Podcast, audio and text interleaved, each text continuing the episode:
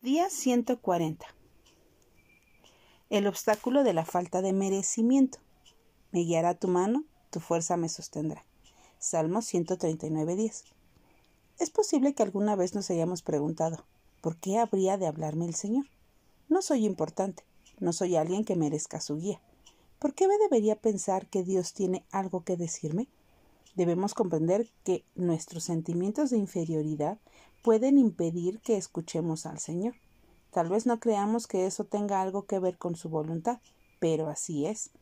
Si tenemos una mala autoimagen y no entendemos nuestra identidad en Cristo, nosotros mismos podríamos estar evitando que Él nos dé lo que tiene reservado. Esto puede parecer injusto y hacernos pensar, no puedo evitar lo que siento acerca de mí. Sin embargo, de lo que se trata es de que en la manera en que vemos a Jesús y por qué es tan importante que aceptemos quiénes somos en Él. Cristo nos da su espíritu con la finalidad de que more en nosotros para que tengamos una relación activa y vibrante con Dios.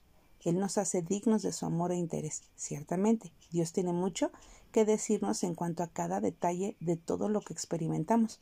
Así que dejemos de dudar aceptemos lo que quiere comunicarnos aquel que murió por nosotros y que nos ama y que tiene mucho que decir en cuanto a todo lo que ideó para nuestra vida. Que nuestra oración el día de hoy sea Jesús, gracias por hacerme digno y hablarme.